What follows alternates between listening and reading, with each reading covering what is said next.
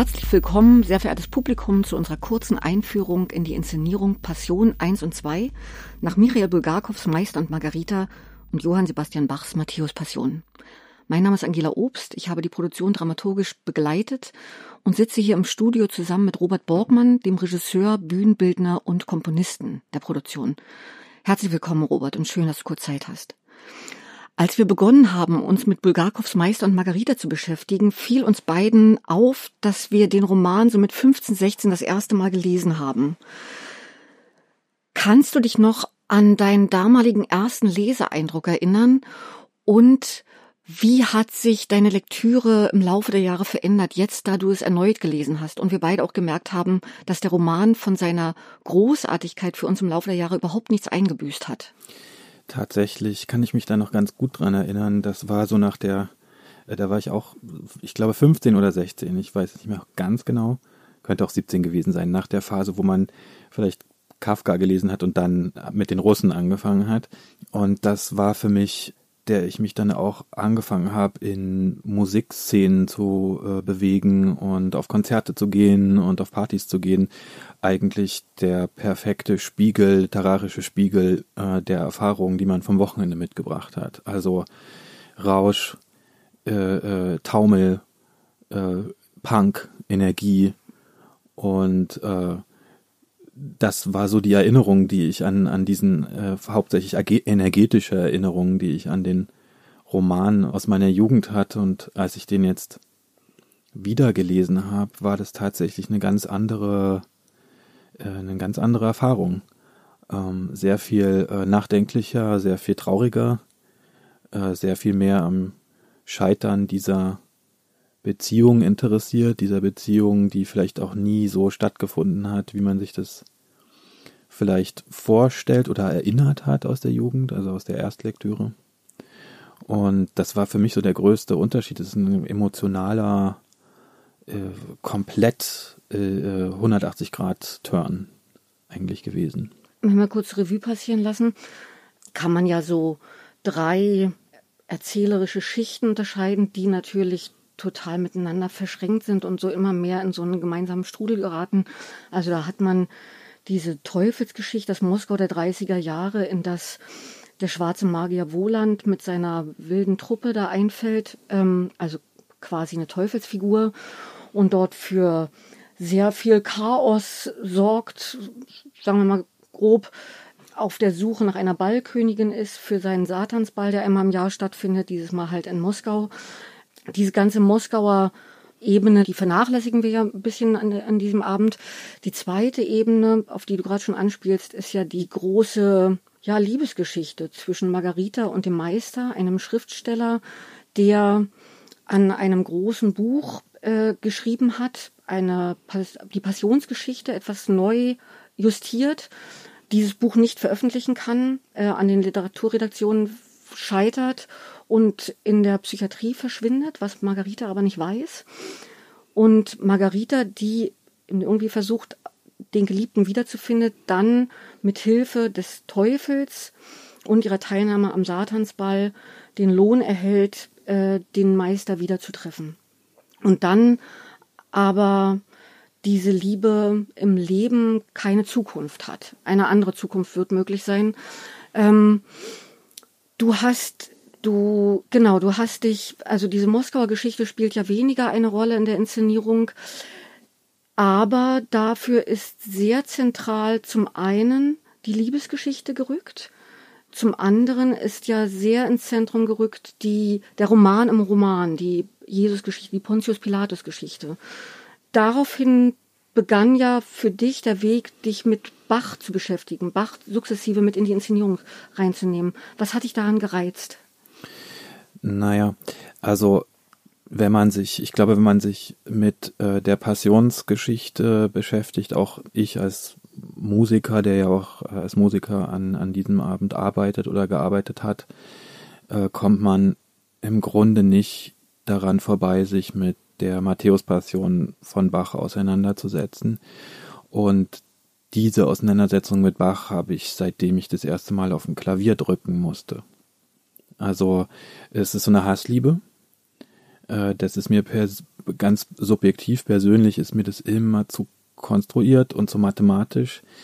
Ähm, dennoch sich damit, also mit dieser großen äh, Musik auseinanderzusetzen innerhalb dieses dieser Erzählung, äh, dieses Rom, dieser Roman im Romanerzählung, äh, die die Bach-Musik äh, dazu zu benutzen, tatsächlich eine Gemeinde zu schaffen, eine Gemeinde zu bilden auf der Bühne der SpielerInnen ähm, und die Musik sozusagen als durchaus auch transzendentalen Motor äh, für die Inszenierung zu benutzen. Das hat mich dann sofort gereizt, mich damit auseinanderzusetzen. Das ist für mich ähnlich wie das wie das äh, Kreuzsymbol, das Christussymbol. Das ist, damit hat man sich als Künstler auseinanderzusetzen. Das, da rennt man manchmal weg davor. Aber manchmal steht es dann so vor einem, dass es einem zu einem spricht und sagt, jetzt arbeite an mir. Und das war in dem Fall so. Und aus dieser Passionsgeschichte, dem Roman im Roman verbunden mit der musikalischen Bachstruktur, schälst du ja dann die Liebesgeschichte heraus. Siehst du eine Verbindung oder wo siehst du da eine Parallele oder einen gemeinsamen Kern von, von Jesus Leidensgeschichte und Margaritas Liebespassion dem Meister gegenüber? Na, es gibt eine sehr konkrete Stelle im Roman, wo sie nach dem Satansball vom Teufel aufgefordert wird, sich zu wünschen, ähm, ein, ein, sie bekommt einen Wunsch frei, ein bisschen wie Märchen. Und dort entscheidet sie sich als einzige Figur, ähnlich wie Jesus, einen selbstlosen Wunsch zu äußern, der über ihre eigene, über ihr eigenes Interesse hinausgeht, äh, ins, insofern äh, äh und, und sozusagen eine, einen Ausdruck tiefen Mitleids für eine Person, äh, äh, eine Sünderin, so, und das ist, und da, da, da ist die Verbindung zu, zu, zu Jesus, dass sie danach leider einknickt äh, und aufgefordert sich, äh, aufgefordert wird, sich noch etwas zu wünschen und diesmal bitte etwas Persönliches zu wünschen. Äh, das ist, das ist dann der Fortlauf der Geschichte.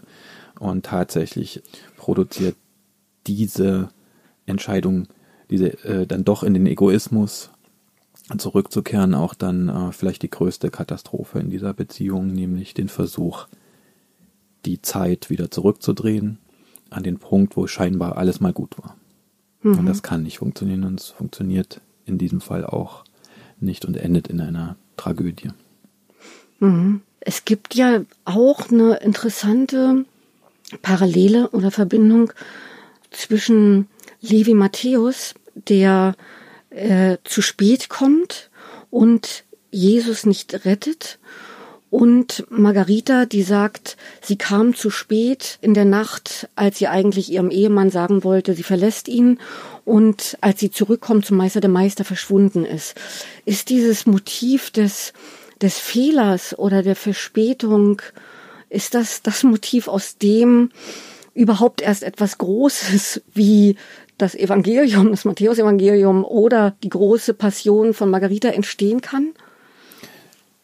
Da würde ich dir zustimmen. Also ich glaube, dass, dass sehr viele auch historische Ereignisse tatsächlich Ereignischarakter als solchen haben. Was ich damit meine, ist, dass es keine unbedingt lineare, äh, keinen unbedingt linearen Verlauf auf dieses Ereignis hin hat, sondern die entstehen plötzlich wie ein Unwetter. Und äh, so fährt die Liebe in Menschen ein, so fahren Revolutionen äh, in die Geschichte ein. Und ähnlich würde ich das hier beschreiben. Hm. Wenn wir schon bei Revolutionen und historischen Ereignissen sind, das eine, die eine interessante Figur, in jeder Figur stecken ja wieder mehrere Schichten, aber Pontius Pilatus als per se politische Macht wird ja in wird ja von Bulgakov sehr gequält beschrieben, hat Kopfschmerzen, er leidet unter der Entscheidung, Jesus verurteilt zu haben, ist wir haben während der Proben gleichzeitig viel über die Parodie der Politik gesprochen, also dass die oder die die Parodie der Realität, dass die Realität momentan so parodistisch erscheint, dass man sie überhaupt nicht mehr parodieren kann. Ähm, ist das das, was du in Pontius drin liest? Also eine Parodie? Ich glaube, pa Parodie äh, ist er per se nicht.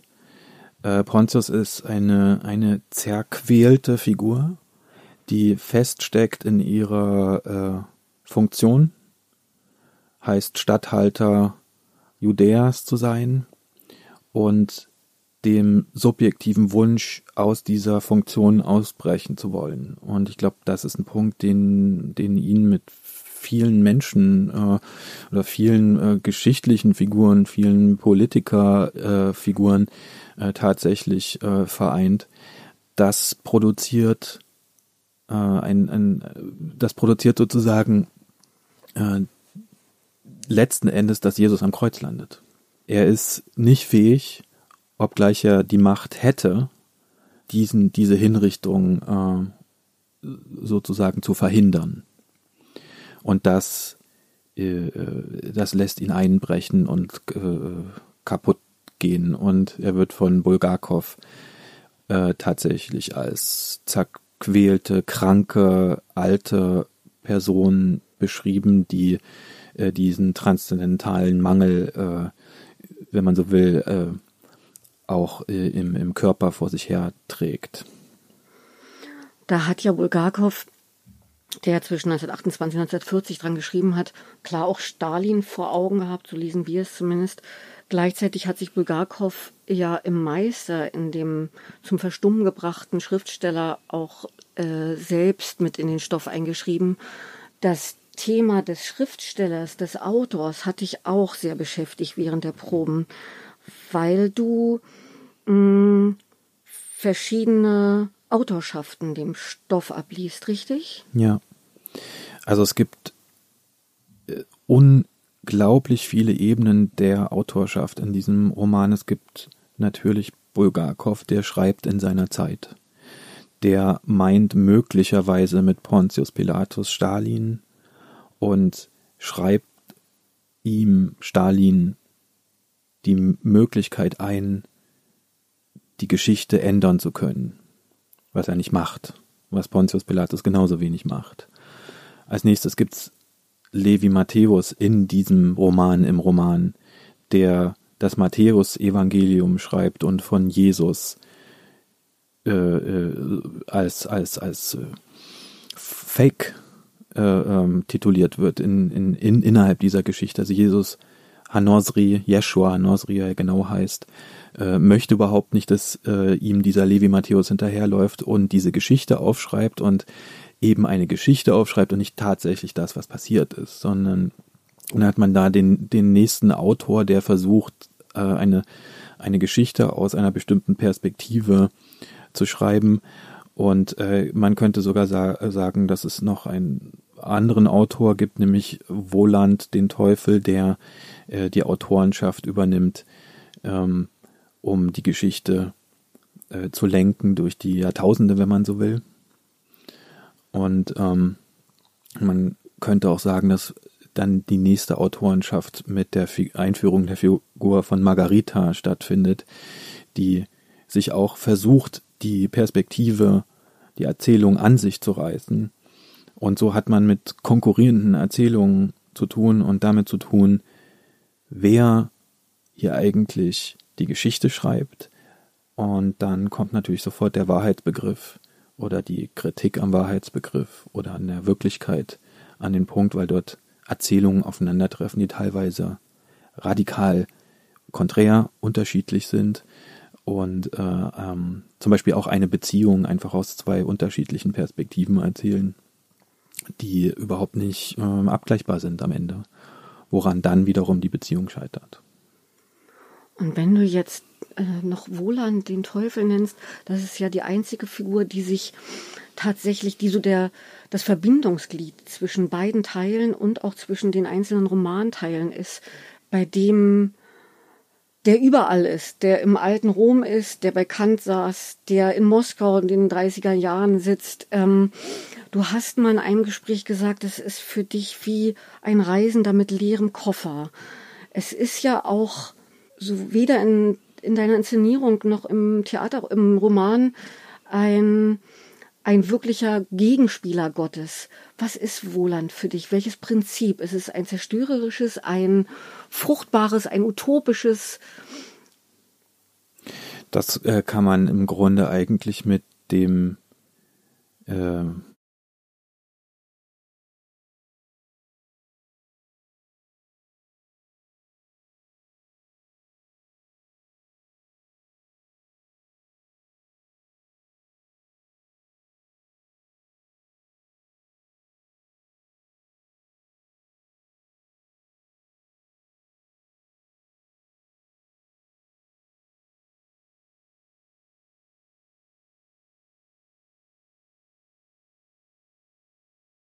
mit Faust beantworten. Also, was Mephisto sagt. Er ist das Prinzip, äh, das äh, zerstört und dadurch kreiert. Ja. Und auch er, und das ist die Ironie, finde ich, in dieser Geschichte, ist letzten Endes jemand, der beauftragt ist. Er ist beauftragt von ihm, sagt er nur. Mhm. Und äh, da finde ich, äh, an dem Punkt wächst der Roman zu einer wirklich, zu einer Größe, die ich sonst vielleicht von Dostoevsky äh, kenne, ähm, wo man sagen kann, okay, dass sogar derjenige, wo man gedacht hat, der ist eigentlich frei, ist gebunden, unfrei, muss durch die Zeit immer wieder und wieder äh, den Auftrag ausführen. Mhm. Ein Prinzip zu sein, eine Energie zu sein, wie er selber sagt, die notwendig ist, wie der Schatten zum Licht. Das war doch ein schöner Schlusssatz, Robert. Ich danke dir sehr, dass du kurz Zeit hattest. Und liebes Publikum, Ihnen und euch wünschen wir einen anregenden, inspirierenden Theaterabend. Vielen Dank.